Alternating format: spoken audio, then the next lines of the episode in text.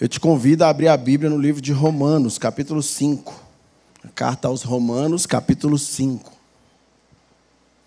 Vamos do verso 1 até o verso 11. E diz assim: Tendo sido, pois, justificados pela fé, temos paz com Deus por nosso Senhor Jesus Cristo, por meio de quem obtivemos acesso pela fé a esta graça, na qual agora estamos firmes e nos gloriamos na esperança da glória de Deus.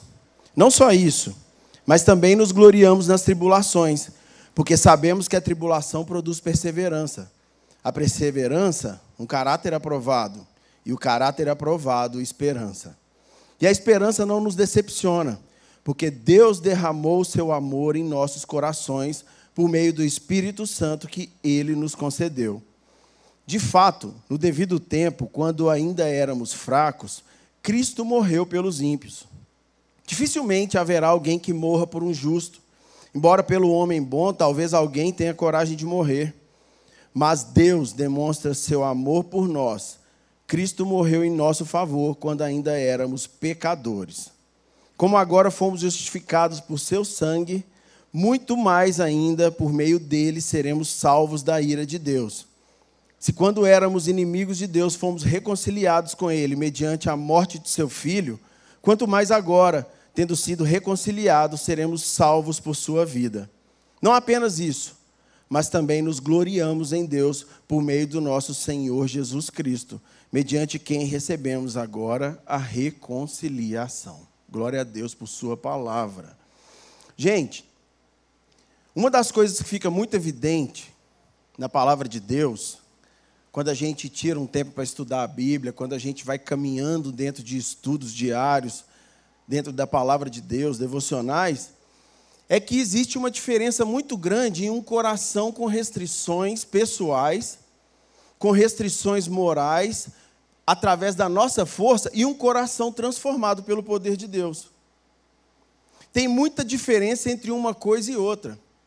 Porque um tipo de coração onde ele é restrito por nossas próprias forças, ele consegue ir até um certo limite, suportando o peso do pecado, suportando os limites que a gente consegue aguentar. Mas um coração transformado pelo poder de Deus, através do Espírito Santo, esse coração sim, ele consegue, de forma constante, continuar caminhando. Então a gente percebe na Bíblia que existe pessoas, existem pessoas que lutam contra o pecado, e existe pessoas onde a transformação do Espírito Santo é derramada no coração daquelas pessoas e acontece uma transformação de dentro para fora, algo natural acontece na vida daquela pessoa. E a gente deve perceber através dos nossos estudos bíblicos que essa transformação do Espírito Santo é o tipo de transformação que nós devemos buscar. O poder de Deus derramado em nossas vidas é o tipo de mudança que nós devemos buscar. Não só com nossas forças, não através de nossas próprias forças, mas através daquilo que Deus tem que derramar nos nossos corações, aquilo que Ele quer derramar em nossos corações. E Deus tem vontade de derramar várias características em nossos corações em nossas mentes. Deus quer transformar a nossa mente através do poder dele. Se a gente for lá em Gálatas, capítulo 5, no verso 22, a gente vê quais características Deus quer transformar nossos corações. Quais características Ele quer trazer para nós para que haja uma mudança através do poder dele. Lá em Gálatas, capítulo 5, verso 22, diz assim: O fruto do Espírito é amor, alegria, paz, paciência, amabilidade, bondade fidelidade. No verso 3 ele continua: mansidão e domínio próprio. E contra essas coisas não há lei. Nós devemos buscar a Deus, gente, para que Ele possa transformar o nosso coração com essas características, com o fruto do Espírito Santo. Porque quando a gente tenta mudar por nossas próprias forças, Talvez você vai se tornar uma pessoa que é, sim, amorosa. Talvez você vai se tornar uma pessoa que viva com paciência. Talvez você vai ter um pouquinho de paz, talvez até por um determinado tempo. Mas o fruto do Espírito é algo que vem de forma completa. é um presente de Deus para nós, cristãos, que vem de forma completa e isso chega, gente, transformando a gente de dentro para fora. Por isso, nessa noite, nós já até fizemos uma série sobre isso aqui na juventude. Nós já fizemos uma série sobre o fruto do Espírito. Se você for no YouTube, você consegue achar lá cada um desses frutos, ele sendo destrinchado individualmente. Cada semana a gente tratou de um assunto específico desse aqui que está elencado em Gálatas. Mas nessa noite eu quero caminhar em uma dessas características com vocês. Porque é muito importante isso na vida de um cristão. É muito importante que a gente compreenda essa característica que vem de Deus para nós. E eu resolvi essa semana que eu falaria sobre alegria com vocês nessa noite.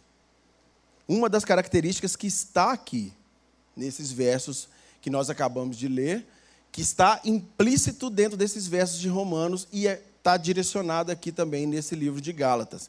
Então, nós vamos falar da alegria que vem de Deus através de três pontos. E essa mensagem é totalmente diferente da mensagem que nós pregamos aqui na série sobre o fruto do Espírito. Eu não lembro quem pregou sobre alegria, não lembro se fui eu, se foi outro pastor, mas aqui é uma direção para a igreja. Aqui é uma direção pastoral para a juventude Getsemane, para a igreja batista Getsemane. Para que a gente compreenda essa característica que vem de Deus e para que a gente viva dessa maneira nessa noite. E que o Espírito Santo de Deus fale conosco nessa noite, que a gente saia daqui realmente transformados, com a mente e o coração direcionados para a vontade de Deus e para a Sua palavra, no nome de Jesus. Amém? Nós vamos falar em primeiro lugar que a alegria ela é importante. Em segundo lugar, nós vamos falar que a alegria cristã ela é única. Em terceiro e último lugar, nós vamos ver de onde que vem essa alegria. De onde esse tipo de alegria brota. Tá bom? Então, em primeiro lugar, a alegria é importante. No verso 1 do capítulo 5 de Romanos, que nós lemos aqui no começo, fala assim: Tendo sido, pois, justificados pela fé, temos paz com Deus. Aqui o apóstolo Paulo ele está concluindo uma linha de raciocínio que ele começou a desenvolver no capítulo 1 de Romanos. Ele vem do capítulo 1 falando que Deus é um Deus que se ira. E Deus ele exerce a sua justiça de forma justa, de forma correta sobre a humanidade. A justiça de Deus, ela vem caindo sobre nós, sobre a humanidade, de uma forma real, de uma forma correta. Porque a humanidade, ela está caminhando para um abismo. A humanidade, ela vive no pecado. A humanidade tem um coração corrompido, a humanidade, ela herdou a natureza pecaminosa que há em Adão. Então a ira de Deus, ela pode ser exercida sobre a humanidade de forma justa. E o apóstolo Paulo, ele mostra isso através dos mandamentos de Deus nos primeiros capítulos de Romanos. E ele fala: vocês, como povo de Deus, vocês têm que conhecer os mandamentos de Deus. É responsabilidade do povo de Deus se submeter à palavra de Deus e conhecer esses mandamentos, para que a gente possa conhecer a Deus e saber o que ele tem demandado do seu povo. Então ele complementa mostrando que Jesus Cristo é o único que nasceu sem pecado. Jesus Cristo é o único que é justo, o único justo que pisou nessa terra foi Jesus. Então ele chega nesse capítulo 5 falando da justificação pela fé. E aí a gente pode se perguntar, tá ok, mas o que, que quer dizer justificação pela fé citada aqui nesse verso primeiro? Significa, gente, que a justificação pela fé é algo que nós podemos receber como um presente de Deus. A justificação pela fé é a possibilidade de sermos aceitos por Deus.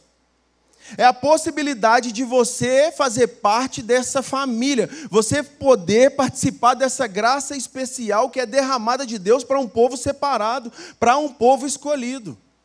Isso é justificação pela fé. É assim que Deus consegue, é assim que Deus te chama e é isso que Deus vai fazer na sua vida. Ele vai transformar a sua vida através da sua fé. Pela graça mediante a fé em Cristo Jesus. Isso é justificação pela fé. E através dessa justificação você passa a viver em paz. Você passa a ter alegria. Você passa a ter paciência, porque o fruto do Espírito brota de dentro para fora. E nessa noite nós estamos tocando nesse fruto alegria. Stott ele falou assim: esses versos de Romanos, capítulo 5, eles são uma das maiores demonstrações de que a alegria é uma das principais características de Deus sendo derramada no coração do ser humano. Uma das principais características que um cristão nascido de novo, justificado pela fé em Cristo Jesus, deve ter é a alegria real. É a alegria da maneira que Deus derrama no nosso coração. E fica claro, gente, que a vontade de Deus é que a gente viva com uma alegria real, uma alegria verdadeira, com essa característica que somente o Espírito Santo pode nos dar. Não é algo que eu busque, não é algo que eu vá conseguir com minhas próprias forças, não é algo que vocês vão conseguir com suas próprias forças. Porque às vezes a gente erra muito em procurar alegria, procurar felicidade através de nossas próprias forças. Quando eu tinha 13 anos, eu vou te contar um caso. Quando eu tinha 13 anos, a minha esposa até brinca comigo que ela fala assim: cadê sua mãe nessa época? Porque quando eu tinha 13 anos, eu era um menino bem desgarrado. E eu mentia muito. Mentia muito para os meus pais, eu falava que iria na casa de um amigo ali perto, mas na verdade eu estava lá longe, em outro lugar. E eu resolvi viver da minha maneira. Eu resolvi desde muito novo buscar a felicidade do meu modo. E quando eu tinha 13 anos, eu juntei com alguns amigos e nós fomos em um jogo do Galo. E quando a gente resolveu ir nesse jogo do Galo, foi em 94, 1994, o Galo estava jogando o Campeonato Brasileiro e estava com um timão naquele ano, a gente sonhando com o Bi. E esse sonho parece que nunca vai acabar. E naquele ano a gente foi lá ver, eu lembro que o Galo tirou o Botafogo, não, não sei se foi na oitavas ou na quarta, mas na semifinal era Atlético e Corinthians. E nós chegamos no Mineirão, assistimos o primeiro jogo lá, um grupo de amigos, ninguém era cristão. E minha mãe falou: Tiago, não vai para o jogo. Tiago, não mexe com se envolver nesses, nessas bagunças de noite. Perigoso. Conselho de mãe, que às vezes a gente desobedece e a gente sempre quebra a cara. E aí, não satisfeito de ter ido ao jogo com os amigos de noite, acabou o jogo do Galo, nós ganhamos de 3 a 2. Foi 3 a 2 para o Galo esse primeiro jogo. Eu lembro do Marcelinho Carioca.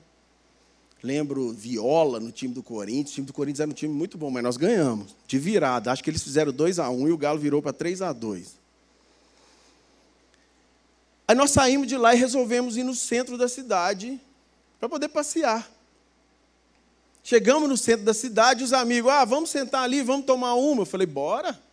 Não tinha medo. Estava buscando a felicidade. Então nós sentamos, começamos a beber num bar. E aí nós, o tempo foi passando, eu não percebi as horas. Chegou uma determinada hora, os amigos falaram: olha, vamos embora, gente, vamos. Aí nós levantamos, só que eu pegava o ônibus num lugar diferente deles. Eu era uma criança, com 13 anos de idade, no centro da cidade de madrugada. E eu sempre gostei de andar arrumadinho, então eu tinha um tênis arrumadinho, uma calça de marca, a blusa do galo oficial, carteira com um dinheirinho. Na hora de ir embora, eu despedi dos amigos, porque eu pegava o ônibus em um lugar diferente. Falei, gente, então falou, tal, valeu. Quando eu ia caminhando para a rua Espírito Santo, de madrugada, uma torcida do Atlético veio passando na minha direção, aquele tanto de gente andando. E aí os camaradas me pegaram e me encostaram no muro. E o cara tirou um punhal de dentro da, da calça, assim, grandão, e encostou na minha barriga. E ele falou assim: tira o tênis. Aí eu, poxa, estou sendo assaltado. Tirei os tênis, entreguei para ele. Ele falou: agora tira a camisa. Aí eu tirei a camisa, entreguei para ele. Eu estava com a carteira aqui assim, né, dentro da calça. O cara já pegou a carteira, tirou tudo, guardou a carteira com documento, com tudo. E não satisfeito, um outro que estava lá no meio falou assim: essa calça é legal, hein? Aí eu falei: poxa. Ele falou: é, tira a calça. Aí eu olhei para ele e falei: sério, velho? Eu lembro que eu comecei a conversar com os caras. Eu falei: velho, você vai me deixar aqui de cueca. O cara falou assim: tira a calça. O problema é seu. Aí eu tirei a calça e fiquei de cueca e meia no centro. A meia cueca eles não quiseram, não. Eu lembro que eu falei com o cara assim: me dá pelo menos um dinheiro para passagem. O cara falou assim: que vai embora, sai fora, sai fora. Aí eu saí e fui embora. Peguei o ônibus de cueca e meia. Eu lembro do motorista do ônibus falando para mim assim: não pode entrar de cueca, não. Eu falei assim: eu sei. Eu fui roubado, mas eu também não tenho dinheiro, não. Eu vou de cueca e sem dinheiro. E ele deixou eu ir. Eu estava entristecido, gente. Ali naquela hora o meu mundo realmente desabou. Naquele momento em diante, eu entrei numa tristeza profunda. Eu devo ter passado, pelo pouco que eu lembro, pelo menos, se não semanas, mas pelo menos um mês entristecido. Um mês abalado com o que tinha rolado, porque eu eu tive que andar de cueca. Eu cheguei no meu bairro, eu desci a rua, porque eu morava no Guarani, aí o ônibus parava lá em cima na Valdomiro Lobo. Eu tive que descer a rua Siri todinha e ir até em casa de cueca. Eu fiquei totalmente entristecido, isso me marcou muito. E eu estava buscando a felicidade da minha maneira. Eu estava buscando viver a alegria ali da minha maneira. E essa não foi a única vez que eu quebrei a cara. Essa não foi a única vez que eu saí entristecido ou decepcionado por ter buscado a felicidade e a alegria da minha maneira. Eu levei uma vida tentando acreditar em coisas ou em pessoas para que pudesse obter algum tipo de alegria, algum tipo de felicidade.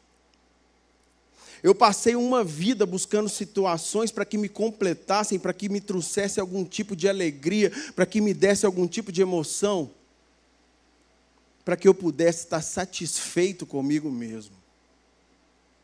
E, gente, eu entendo que para a maioria de nós que estamos aqui nessa noite, talvez não seja um jogo que vai te fazer ser buscar a felicidade, Talvez não seja um copo de bebida onde você tenha buscado a sua alegria. Mas talvez você está buscando a sua alegria na sua aparência. Talvez você tenha procurado buscar um, um enchimento de alegria no seu coração através do dinheiro que você tem. Talvez você esteja buscando a felicidade no relacionamento amoroso que você tenha.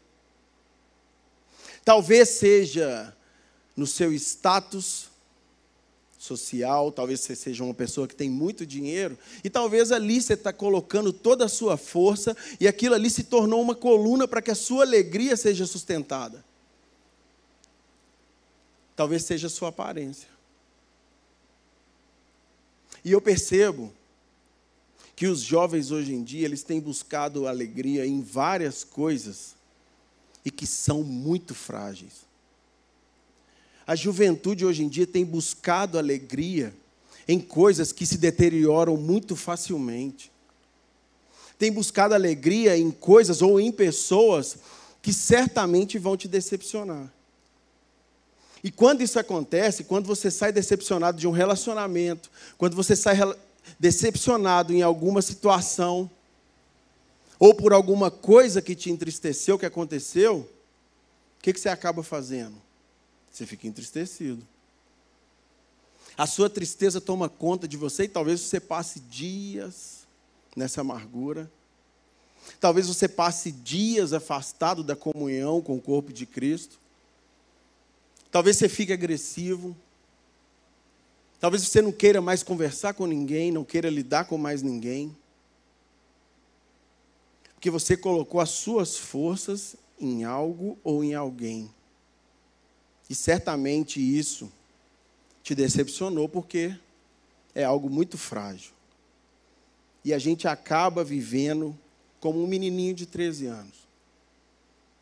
Um menino com uma saúde emocional tão frágil que ele vai continuar buscando ser alegre e obter felicidade através de coisas ou de pessoas e sempre se decepcionando e sempre errando na mesma coisa. Entendam, gente, uma coisa que é muito bom eu falar. Eu não estou dizendo que você não deva querer viver momentos bons. Eu não estou falando aqui que vocês não devam sair com os amigos. Eu não estou falando em nenhum momento que você não deva ir ver jogo com os amigos ir para a casa dos amigos e assistir um jogo junto, jogar um futebol, comer uma pizza, sair, jogar um videogame. Não é isso que eu estou falando. Viver momentos bons é muito diferente de você buscar felicidade através dessas coisas. Você viver momentos bons faz parte do, da nossa vontade de se relacionar. Eu quero viver momentos bons. Eu assisto jogo com os amigos, eu saio com minha família, eu vou em restaurante. Eu saio com amigos para comer, para assistir filme. E isso é muito bom. E é importante a gente buscar ser alegre, mas eu não coloco a minha força, eu não coloco a minha certeza da alegria nessas coisas. Porque ser alegre é algo muito mais importante do que coisas ou pessoas na minha vida. E isso nos leva para um segundo ponto da mensagem dessa noite. Mas, pastor, Onde é que eu vou buscar alegria então? Como é que eu vou conquistar uma alegria de forma real, algo que vai realmente transbordar no meu coração? Gente, a alegria cristã, ela é única.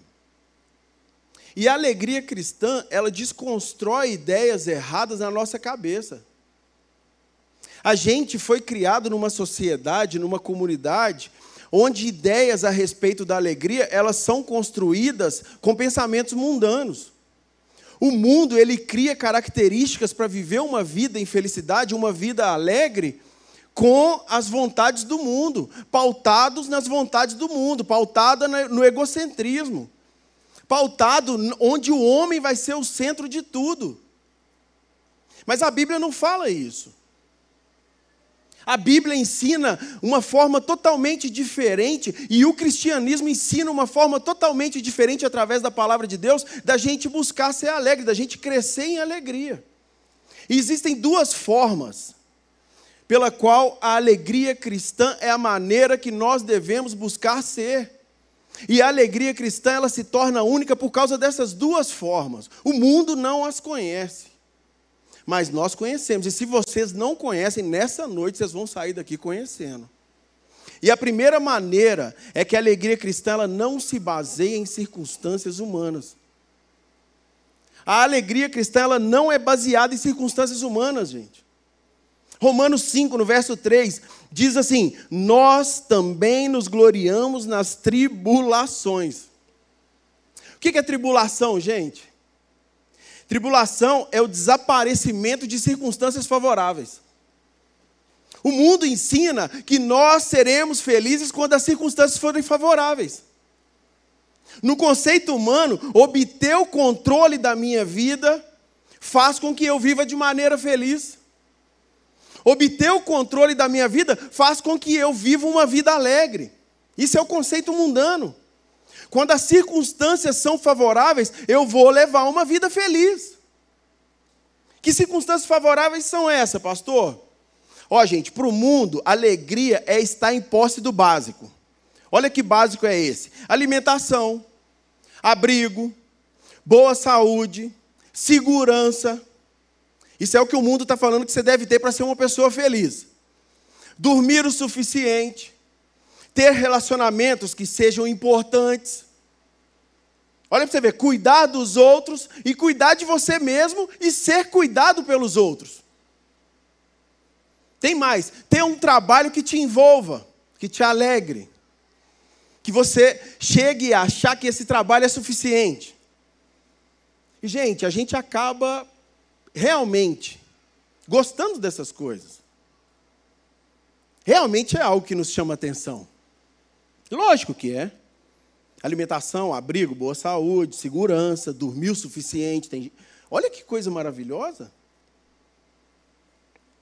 E a gente passa a realmente colocar isso aqui como uma base para a alegria. A gente foi criado nesse tipo de cultura. Mas perceba como que isso é uma construção mentirosa e uma construção ridícula para a base de alegria. Perceba e eu vou te levar a pensar nessa noite. Eu acho maravilhoso, gente. Maravilhoso e acho um presente de Deus eu poder ter uma boa alimentação. Eu acho maravilhoso eu poder ter onde dormir, eu ter um abrigo. É maravilhoso a gente poder ter uma boa saúde. É maravilhoso a gente poder viver em segurança, a gente ter relacionamentos, tanto de amizade quanto um relacionamento onde você vai poder namorar, noivar, casar, construir uma família. E sim, é maravilhoso poder ter isso tudo. Mas a maioria das pessoas a maioria das pessoas, na maioria dos lugares, na maioria dos séculos, nunca tiveram isso tudo como base para a vida delas. Nem todas as pessoas que passaram por esse mundo, ou que estão aqui nesse mundo, têm uma segurança. Nem todas as pessoas que passaram por esse mundo, ou até as que estão ainda nesse mundo, têm uma comida boa na mesa. Nem todas as pessoas que passaram por esse mundo ou que estão nesse mundo têm uma casa, um abrigo. Nem todas as pessoas conseguem ter relacionamentos amigáveis ou até relacionamentos amorosos. E aí que entra a forma ridícula que é colocada como base para a alegria, porque o que é que eu vou dizer para uma pessoa dessa que não tem boa saúde? que ela deve ser alegre? Se a base para a alegria é ter uma boa saúde? O que é que eu vou dizer para uma pessoa que não tem moradia? Que a base para a alegria dela é realmente ter a moradia e que ela está ela tá condenada a ser infeliz para o resto da vida dela? O que é que eu vou dizer para uma pessoa que não tem a saúde estável? Uma pessoa que está passando por uma doença? O que, que eu falo com essa pessoa? Não, você está condenado a viver infeliz para o resto da sua vida. Não seja alegre porque você tem uma doença degenerativa. Vai, mas isso é a base para a alegria que a sociedade impõe sobre toda a humanidade? Ou até vou além. O que é que eu vou dizer para uma pessoa que tem todas essas coisas que são colocadas como um padrão, como um piso, para que ela seja alegre, para que ela seja feliz, mas ela não tem felicidade? Que tipo de resposta eu vou dar para um homem ou para uma mulher que tem tudo, riqueza, saúde, dinheiro, tem uma família construída, mas não consegue viver em paz, não tem alegria dentro da casa, não tem comunhão? Por isso que essa construção do mundo ela é ridícula. E o crente ele tem que ler a palavra de Deus e entender que a construção que vem de Deus para nós é algo totalmente diferente do que o mundo ensina. É algo totalmente diferente do que o mundo faz com que a gente espere. E eu estou te levando a pensar nisso nessa noite. O mundo acredita que a felicidade e a alegria ela vem quando as circunstâncias são favoráveis. Tem até um MC que canta, né? Tá tranquilo, tá favorável. Tá tranquilo, tá favorável. Nesse conceito mundano, se tá tranquilo, tá favorável. Se tá tranquilo, tá favorável. Mas a alegria cristã, gente, ela não é baseada em circunstâncias humanas. A alegria que o apóstolo Paulo está falando com a igreja de Romanos não é baseada em circunstâncias humanas. Não é a cultura quem dita que tipo de alegria é essa. Não é o mundo quem dita que tipo de alegria é essa. Não é meu professor da faculdade quem dita que tipo de alegria é essa. mas é algo que vem derramado de Deus para o povo dele. É esse tipo de alegria que nós devemos compreender nessa noite. Também nos gloriamos nas tribulações. E aqui não está falando também, por outro lado, que você vai se alegrar se estiver sofrendo, não, tá? Porque isso aqui eu vou chamar de masoquismo. Eu já falei aqui, eu falei, gente, eu não tenho medo de perseguição, de tribulação, não tenho medo. Mas eu também não oro pedindo perseguição e tribulação, não. Eu não fico, oh Deus, manda a tribulação aí, que eu estou muito tranquilo, está tudo muito bem. Ô oh Deus, manda um cara para entrar aqui na igreja, botar arma na minha cabeça, porque está tudo muito. Não! Eu oro para que Deus me livre do homem mau. Eu oro para que Deus guarde a sua igreja, a minha casa. Mas, tem algo que a gente deve compreender a respeito da alegria cristã aqui. Também nos gloriamos na tribulação. Por quê? Porque sabemos que a tribulação produz perseverança. A palavra perseverança no dicionário comum dicionário formal, ela vem como qualidade de quem persevera, constância.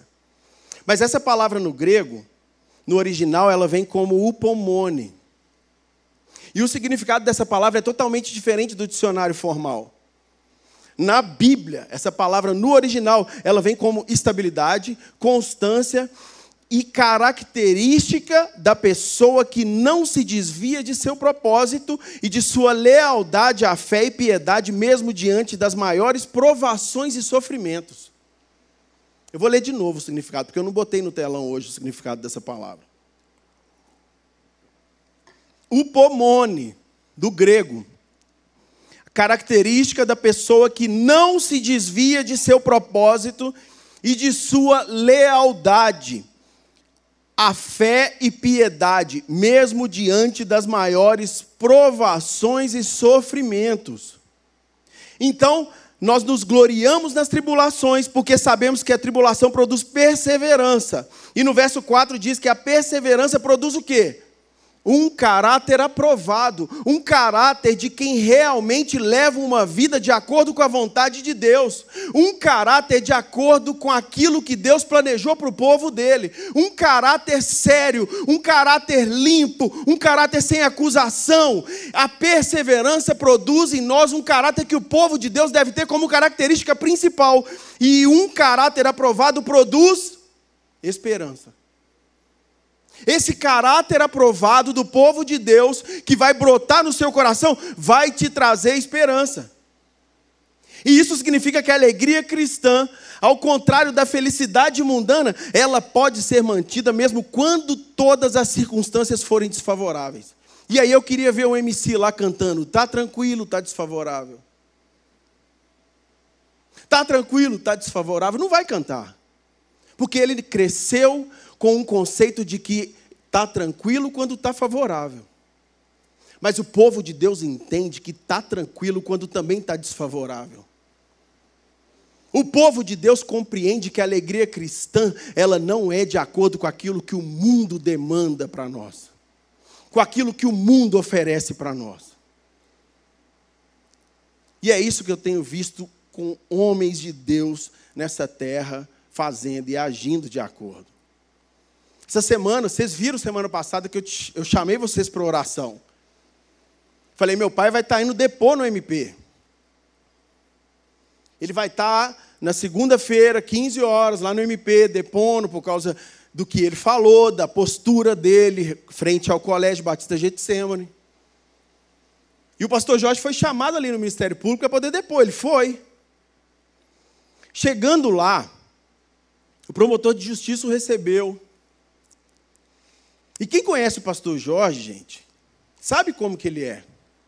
Ele chegou, ô oh, doutor, todo amigável. Chegou cumprimentando, com um sorriso no rosto. E muita gente pode até pensar assim: é, mas o pastor Jorge é um homem simpático. E simpatia constrange, né, gente?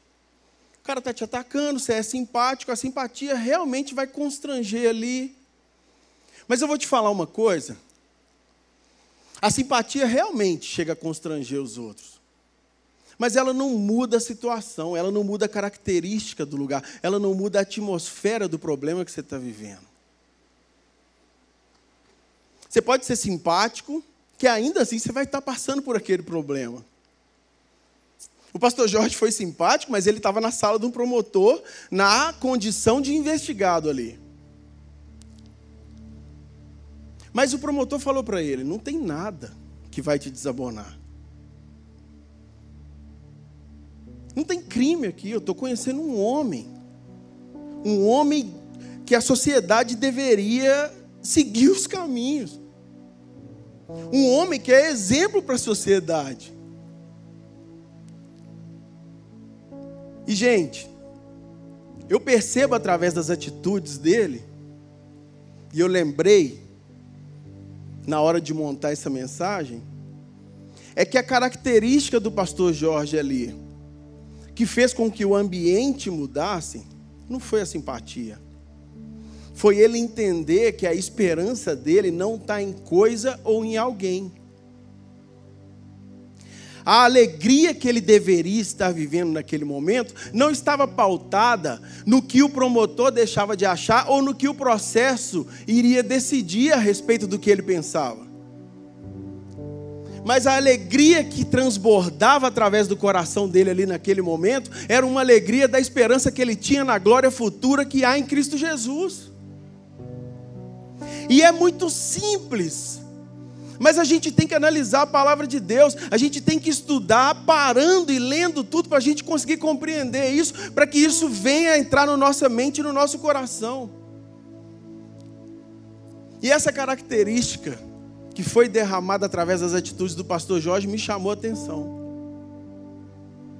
Falei, cara, o Espírito Santo derrama paz no coração dele ali naquele momento. Quantos de nós talvez estiver, estaríamos ali atribulados? Na frente de um promotor de justiça. Eu fiz estágio quase um ano com promotor de justiça no MP. Eu sei do que se trata o Ministério Público, não é brincadeira.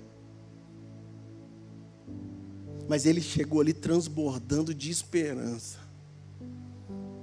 transbordando da certeza de quem ele servia, não se apoiando em coisas, não se apoiando em pessoas. Podia ter advogado com ele, podia ter o que fosse, ou podia não ter nada. Ele tinha certeza do que ele está fazendo. Ele tem certeza do que ele está fazendo. E a gente precisa ter certeza do que nós estamos fazendo, gente. A gente precisa sair daqui nessa noite com a certeza do que nós estamos fazendo. Ou com a certeza do que nós vamos fazer daqui para frente. Porque o Evangelho se trata do que a gente vive daqui para frente. Que seja uma decisão agora. E a gente vai viver com essa decisão daqui para frente. A esperança não nos decepciona. Verso 5 porque Deus derramou seu amor em nossos corações por meio do Espírito Santo que Ele nos concedeu. A esperança está dentro de nós. Se você é justificado pela fé em Cristo Jesus, a esperança está dentro de você. E ela não vai te decepcionar você não será decepcionado pelo Espírito Santo de Deus te dando força para agir com o fruto do Espírito Santo em todas as situações que você se meter ou que te meterem. Vá com a força e a esperança de Deus te fortalecendo, mano. E a segunda maneira, gente, que a alegria cristã é única, é porque já é, mas não é ainda. Que viagem é essa, pastor? Já é, mas não é. Nos gloriamos na esperança da glória de Deus. Quando você aceita Jesus Cristo como seu Senhor e Salvador, você compreende que a sua salvação ela não está baseada nas suas obras, no seu esforço.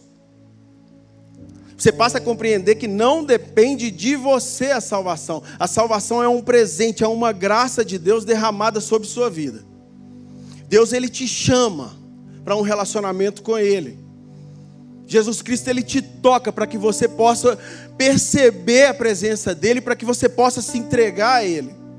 Então não depende do seu esforço. não depende de características boas através da sua vida.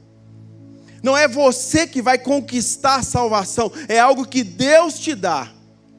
É pela graça, é um presente de forma especial que vem de Deus para nós, mediante a nossa fé em Cristo Jesus. Então não tem nada que eu possa fazer para ser salvo. É por graça pura de Deus derramada sobre mim que eu sou salvo. Porque se a minha salvação fosse algo que eu conseguisse conquistar com a minha própria força, talvez ali na frente eu perdesse ela. Talvez eu conseguisse ser um menino bonzinho por um tempo, e aí depois eu deixasse de ser um menino bonzinho, e aí eu Deus falaria assim: "Não, agora eu não quero mais você. Eu te toquei lá atrás, mas agora eu arrependi e não quero mais". E Deus não é assim. Deus te tocou.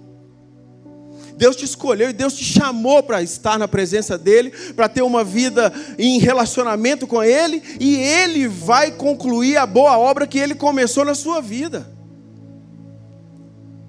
Ele vai te fazer perseverar como santo, Ele vai te fazer caminhar dentro da vontade dEle, porque a esperança não nos decepciona, não. Olha, você pode até falhar, você pode tropeçar, mas o Espírito Santo, que atua dentro de nós, ele vai estar sempre te chamando para perto dele novamente. Ele vai estar sempre te falando, meu filho, volta para perto de mim. Eu te quero perto de mim. Eu não te chamei para você andar distante. Eu te chamei para estar perto de mim. A esperança não nos abandona e não nos decepciona, gente. E essa esperança, gente, na Bíblia, ela não quer dizer eu espero que seja assim. A palavra esperança na Bíblia não é, ai, tomara que seja assim. A palavra esperança na Bíblia não é, ah, eu tenho vontade que seja assim. Não. A palavra esperança na Bíblia, ela é usada como a certeza que vai moldando a sua vida a partir de agora. Se a esperança não te decepciona, não é algo que você está esperando que aconteça, é algo que já é. É algo que você já experimenta, ainda que você não veja a glória futura que há em Cristo Jesus, o dia que nós vamos herdar a terra prometida com Jesus Cristo e nós vamos viver uma nova vida numa nova terra. Eu já eu não tô lá. Mas é uma esperança que já é real na minha vida. E deve ser uma esperança que é real na sua. Você não tocou na terra prometida ainda. Mas já é algo que eu espero. Já é algo pela qual eu vivo. E aí é totalmente diferente do que a gente imagina. Porque tem gente que acha que você precisa de melhorar totalmente para poder conseguir alcançar a terra prometida. Aí seria através das minhas forças. É por isso que sempre eu converso com alguns jovens e eles falam assim: Ah, eu não vou no culto, não, pastor, porque eu ainda estou fumando. Eu não vou no culto, não, pastor, porque eu ainda uso droga. Não vou no culto, não, porque eu estou com problema ainda no meu relacionamento. Eu não vou no culto, não, porque eu ainda tenho algumas coisas para consertar na minha vida. Quem te falou? É totalmente diferente de eu te falar que você tem que estar tá aqui e continuar do mesmo jeito. Não, não é isso que a gente faz. Porque eu tenho certeza que o fruto do Espírito Santo ele vai fazer brotar em você domínio próprio. Ele vai trazer paz, vai trazer paciência. E o crescimento em santidade ele vai ser gradual. Eu entrei aqui nessa igreja, gente, eu já falei milhares de vezes. Eu entrei aqui usando droga. Eu entrei por essa porta totalmente destruído. E aí o Espírito Santo passou a habitar dentro de mim e foi acontecendo uma transformação na minha vida devagarinho. Não foi da noite para o dia que eu fui liberto. Aconteceu e aconteceu. E Deus levantou pessoas para me ajudar. E Deus colocou pessoas para se aproximarem de mim. Um presente de Deus, a graça especial que vem com perdão, que vem com salvação, que vem com santificação, gente. é algo que é transformador a longo prazo. Já é, mas não é ainda. Saiam daqui nessa noite compreendendo isso. E é exatamente o que o apóstolo Paulo vive falando com todas as igrejas, Colossenses, capítulo 1, verso 27. Deus quis dar a conhecer entre os gentios, entre o povo que não era escolhido, a gloriosa riqueza deste mistério, que é Cristo em vocês, a esperança da glória. Deus ele tem chamado pessoas diversas de todos os tipos para poder conhecer a esperança da glória dele. E aí, às vezes, você se acha menos digno de poder caminhar com Jesus Cristo, mas, mano, não é. Não é. Vem do jeito que você está. Vem do jeito que você está, porque Jesus tem te chamado. E talvez não seja a primeira vez que Ele está te chamando, e você sempre usando desculpas, mas venha para Jesus Cristo da maneira que você está. Romanos capítulo 15, verso 13: O Deus da esperança os encha de toda alegria e paz por sua confiança nele, para que vocês transbordem de esperança, pelo poder do Espírito Santo de Deus. Nenhuma vez ele fala que você se aproxime de Deus através de suas forças e que vocês sejam bons. Não, ele fala que é através da esperança, pelo poder de Deus sendo manifestado em nós. E eu sei que o que me mantém longe do pecado, o que me mantém fortalecido para levar uma vida de acordo com as características que Deus quer para o seu povo, não é a minha força é todo dia clamando ao Senhor, é todo dia pedindo a Deus que me fortaleça, é todo dia sofrendo as angústias que eu tenho na minha carne por um dia ter cedido a prazeres carnais, e eu vivo com isso todos os dias. Não é algo meu, não é por minha força. Eu preciso compreender que o meu coração é um coração transformado por Deus. Porque se fosse com minha força, gente, eu já tinha voltado lá atrás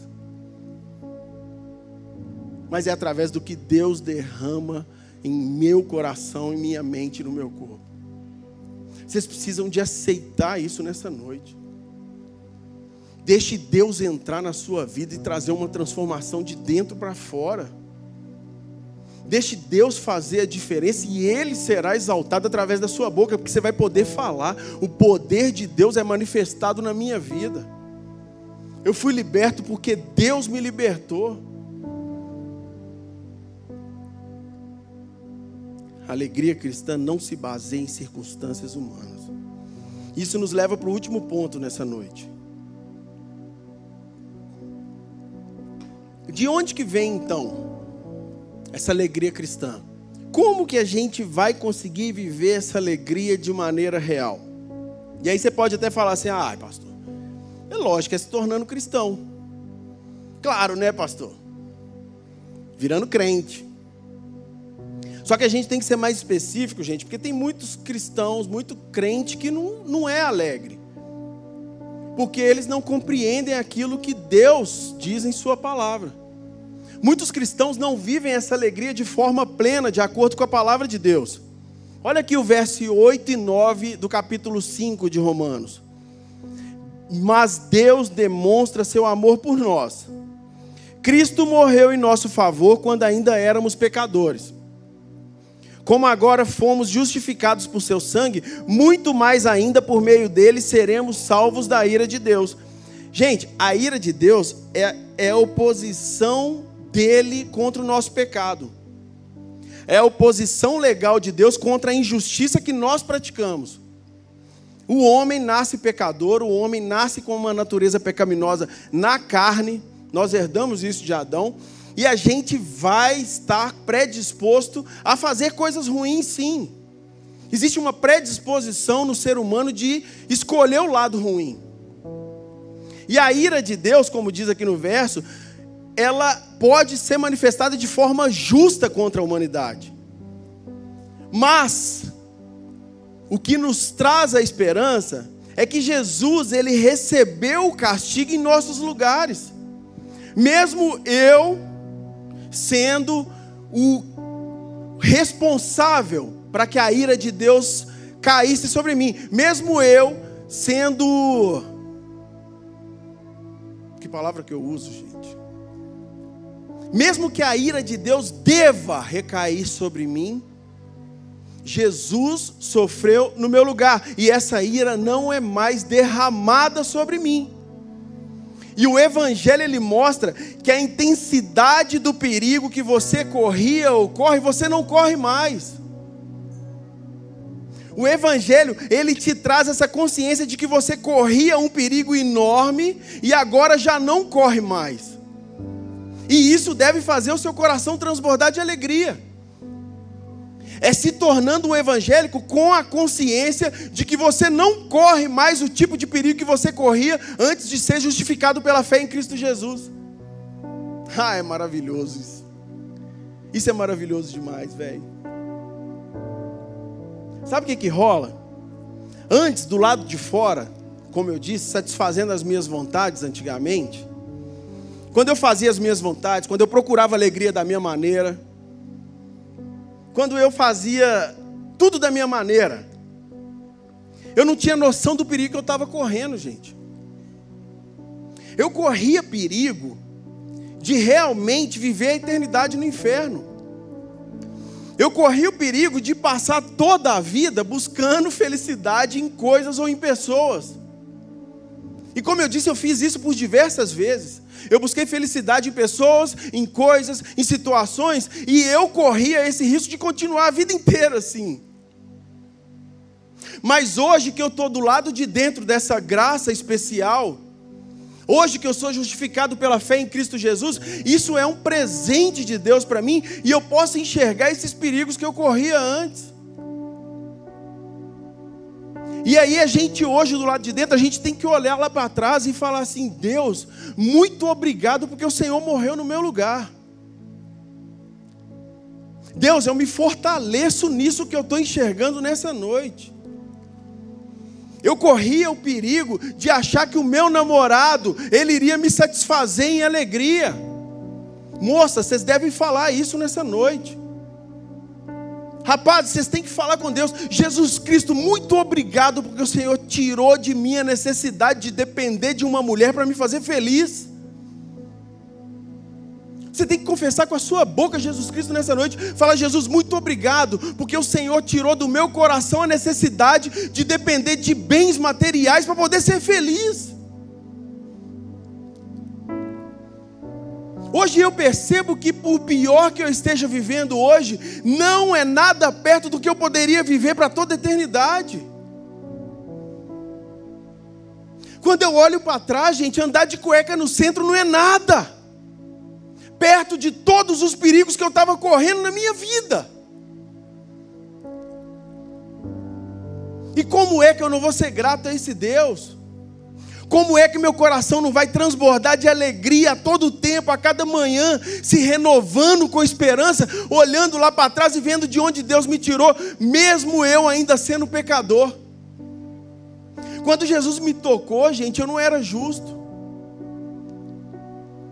Quando Jesus me tocou, eu era um drogado. Eu era um drogado que falava mal dos outros, um drogado que não estava nem aí para ninguém, com egocentrismo achava que eu era melhor que todo mundo, não queria conversa com ninguém.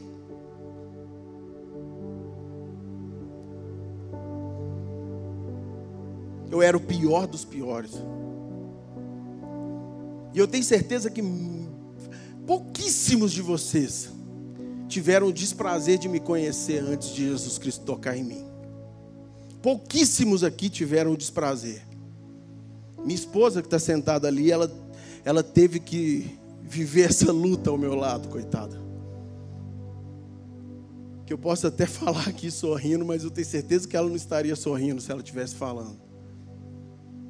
Mas eu sorri porque Deus, Ele derramou um presente sobre mim, que foi me resgatar das trevas. E isso, gente, me faz ser alegre todos os dias, mesmo quando eu estou passando por alguma tribulação. É simples. Então a sua alegria, a minha alegria, a nossa alegria como povo de Deus, ela não se baseia em circunstâncias mundanas. Ainda que passando por tribulação, nós sairemos daqui nessa noite compreendendo que aquilo que Jesus fez e de onde ele nos tirou, nós estamos muito melhor do que antes. E aí talvez você pense assim: poxa, eu sou doido para construir uma família, mas eu nunca consegui achar uma mulher legal. Eu nunca consegui casar. Saia daqui nessa noite, sabendo que vai chegar um dia que você vai ter a melhor família, a maior família, os melhores amigos do seu lado lá na glória eterna. Talvez você pense assim: eu tenho uma doença que está me arrebentando, e isso está me trazendo uma angústia. Olha para trás e veja de onde Deus te tirou, e que isso venha te fortalecer, sabendo que um dia, um dia essa doença vai ser exterminada do seu corpo, seu corpo vai ser totalmente restaurado, onde você vai estar na glória, e ali sim, ali nós vamos ter uma alegria eterna, gente. E aí não tem Covid que vai te trazer tristeza, não tem câncer que vai te colocar numa cama. E essa esperança vai produzindo alegria dentro de nós. Essa esperança da eternidade que tem em Cristo Jesus faz com que a gente se fortaleça. E a gente acorda todos os dias agradecendo a Jesus Cristo por Ele ter morrido no meu lugar, ainda que eu não tenha segurança, ainda que eu não tenha alimento, ainda que eu não tenha abrigo, ainda que eu não tenha um emprego que me complete. A esperança em Cristo Jesus deve te fazer transbordar de alegria, deve me fazer transbordar de alegria e deve fazer com que a gente seja um povo com características da maneira que Cristo quer que a gente viva. Vamos orar? Vamos agradecer a Deus por Ele ter nos chamado, por Ele ter nos tirado de uma vida de tristeza eterna por Ele ter nos encontrado algum dia e hoje nós podemos falar que nós temos um relacionamento com Ele para toda a eternidade. E é um momento de você também, que ainda não reconheceu que Jesus Cristo Ele é Senhor sobre sua vida. Talvez não tenham parado para pensar que Jesus Cristo realmente te chamou para isso. E aí é um momento de você conversar com Ele. É um momento que a gente tira para a gente poder abrir o nosso coração e falar: Jesus, eu compreendo nessa noite que o Senhor me tirou, me livrou do maior perigo que eu poderia estar vivendo. E eu quero acordar todos os dias de manhã me lembrando disso. Quer seja com tudo favorável ou quer seja com tudo desfavorável. Senhor Jesus, eu reconheço o Senhor como o meu único e suficiente Salvador. Confessa nessa noite para Ele. Fala, Jesus, eu te reconheço e eu quero que o Senhor tome conta da minha vida. E eu quero sim experimentar o fruto do Espírito Santo da maneira que esse pastor falou aí. Ó. Eu não te conheço. Mas foi exposto nessa noite que o Senhor faz isso por aqueles que te reconhecem como Senhor e Salvador?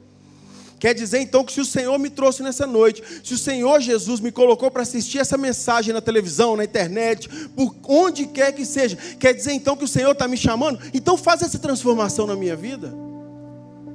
Faz esse milagre da salvação na minha vida, o maior milagre e o milagre perfeito que pode acontecer nas nossas vidas, o maior milagre que eu já vivi foi Jesus Cristo me resgatar das trevas, gente. Esse é o milagre que ele exerceu em minha vida, e hoje eu sou salvo das trevas, eu sou salvo da morte eterna em Cristo Jesus, e eu sei que no futuro eu vou gozar da glória com ele. Esse é o maior milagre que ele fez na minha vida. E esse é o milagre que eu peço que ele continue executando para que eu possa perseverar. Que Deus continue derramando graça sobre nós Peça que Deus derrame graça sobre você, essa graça especial que Ele dá só para os seus filhos, só para aqueles que Ele chama de filho. Fale com Deus agora, fala, Deus, me chama de filho. Me envolva nessa graça. Fale com Deus aí, você confesse com sua boca. Jesus Cristo, o Senhor morreu no meu lugar e eu reconheço isso. Eu quero ser transformado pelo poder da Sua palavra, Deus. Eu quero caminhar na Sua verdade. Eu quero que essa verdade seja uma constante em minha vida daqui para frente. E eu reconheço isso nessa noite. Nós reconhecemos isso nessa noite, Jesus. Perdoe os nossos pecados, apague o nosso passado. Que o meu passado não seja para condenação, mas que ele sirva para poder exaltar o nome do Senhor Jesus e mostrar para o mundo que o Senhor foi quem nos tirou de lá. Que não venham apontar o dedo para nós, mas que a gente possa compreender que a Sua justiça, Pai, ela é exercida em nós através da nossa fé em Cristo Jesus. E nessa noite nós confessamos o Senhor Jesus como o único e suficiente Salvador da nossa vida. Certamente tem pessoas aqui reconciliando com o Senhor, pessoas que às vezes se afastaram do Senhor porque se entristeceram com alguma situação e talvez estivessem até julgando o Senhor como injusto. Mas se a gente olha por fora e as coisas não estão dando certas, a gente até quer colocar a culpa no Senhor. Mas quando nós estamos dentro dessa graça e nós vemos aquilo pela qual o Senhor nos livrou, a gente só tem que te agradecer, Jesus. Nós só temos motivos para te honrar, te exaltar e te agradecer por ter nos livrado da mão do diabo, Pai. E nessa noite tem vários e vários jovens aqui que têm se entregado em Suas mãos, Pai. Eu estou certo de que essa palavra vai fazer brotar uma esperança no coração de várias pessoas, que vai alterar as características do seu Espírito Santo dentro deles, Pai. Te peço, Pai, que nos dê força e que seja um começo de uma jornada e de uma vida cristã, para a tua honra, Pai, para a tua glória, que nós te agradecemos por esse momento, no nome de Jesus. Amém. Você que orou a primeira vez, ou estava afastado, ou. Ah, eu aceitei Jesus hoje. Pode sentar, gente. Eu aceitei Jesus hoje, pastor. Bora trocar uma ideia. Tem pastores aqui na nossa igreja, na juventude, que querem conversar com você. Você que está em casa, tem um telefone aí para alguém conversar com você no WhatsApp. A igreja quer se fazer participante. E essa é a vontade de Deus, que você se envolva com o corpo de Cristo. Às vezes alguém me procura e fala, ah, pastor, eu queria me envolver, eu queria fazer amizade. Mano, é isso mesmo. É assim mesmo, com amizades dentro do corpo de Cristo, com relacionamentos dentro do corpo de Cristo, a gente vai vendo que não somos só nós que passamos por tribulação e por problemas. Um ajuda o outro a se fortalecer, e é assim. E a gente vai crescendo junto, então não fique sozinho. Ah, eu entrei aqui a primeira vez, eu tomei sem graça. Mano, me dá seu telefone. Deixa eu passar para algum pastor, ele vai conversar com você, vai te acompanhar. E as respostas têm sido maravilhosas a esse respeito. Muitos jovens têm participado de células e têm se fortalecido por esses trabalhos que acontecem aqui na juventude. Show de bola? Então não fica sozinho, não. Coloque sua esperança realmente em Cristo Jesus e se encha de alegria todas as manhãs.